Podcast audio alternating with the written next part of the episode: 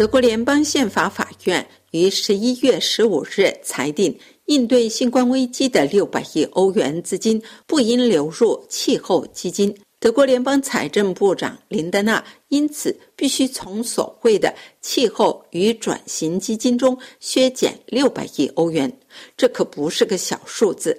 这一判决给德国财政预算、环境和气候政策带来了压力。德国红绿黄政府陷入危机，政府来年是否有行动能力受到挑战。媒体报道说，财长林德纳计划修改财政预算。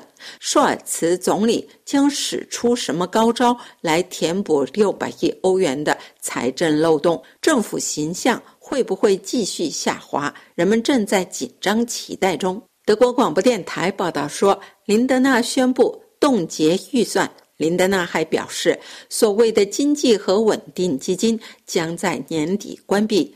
国家电力和天然气价格刹车将在年底到期，绿党对此表示反对。德国政府希望暂停债务刹车来解决危机，绿党和社民党要求改革甚至废除债务刹车。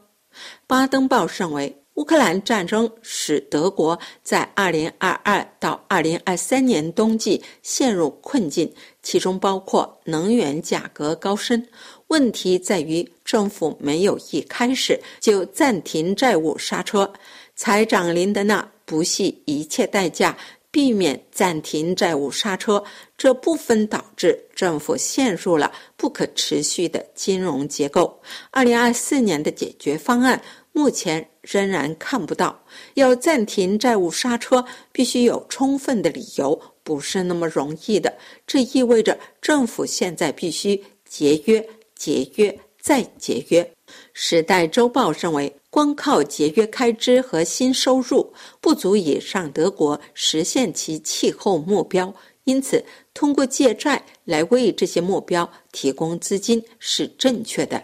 比如，如果没有政府的启动援助，承诺的轻经济就不会实现。管道和系统也会耗费大量资金。如果可以在世界其他地方以更便宜的价格生产工业产品，许多公司就不太可能投资。另外，国家还必须帮助那些没有足够的钱来为住房更新供暖设备的人们。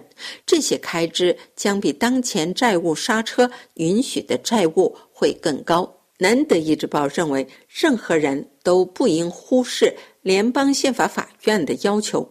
如果红绿灯政府想要执政到期满，就必须寻找其他方式。前进的道路是削减开支。在社会支出和补贴方面，比如在建立芯片工厂或气候友好型经济重组方面，社民党和绿党将不得不做出妥协。柏林每日劲报报道说，德国宪法法院有关政府预算的裁决使德国政府陷入了巨大困境。德国政府打算利用债务刹车特例规定。暂停债务刹车机制，通过借债来弥补财政预算的漏洞，但德国大多数人明显反对松动债务刹车。社民党籍总理舒尔茨和自民党籍财长林德纳从来没有像现在这么不受欢迎。